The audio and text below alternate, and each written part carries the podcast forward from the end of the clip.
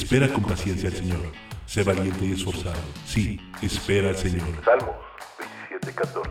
A casi nadie le gusta esperar.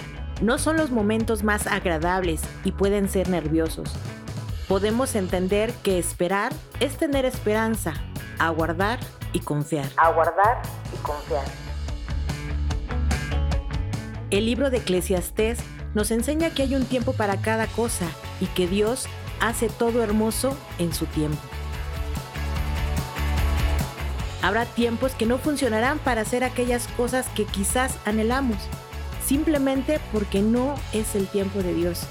Y lo que no es en el tiempo del Señor, no resultará. Lo que no es en el tiempo del Señor, no resultará.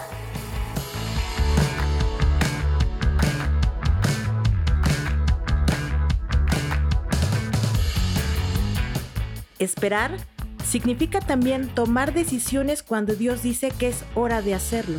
Por otro lado, la Biblia nos orienta a ser responsables, haciendo las cosas terrenales que nos tocan. Cuando se es diligente en ello y eso que estamos buscando no ocurre, no hay más que esperar en Dios. Ello implica no preocuparnos, sino confiar en que solo la voluntad de Dios es buena, agradable y perfecta. Que solo la voluntad de Dios es buena, agradable y perfecta.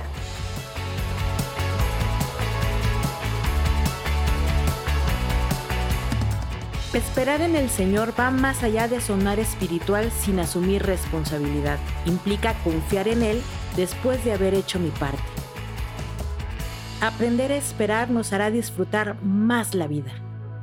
Misión Cristiana, Ciudad de México.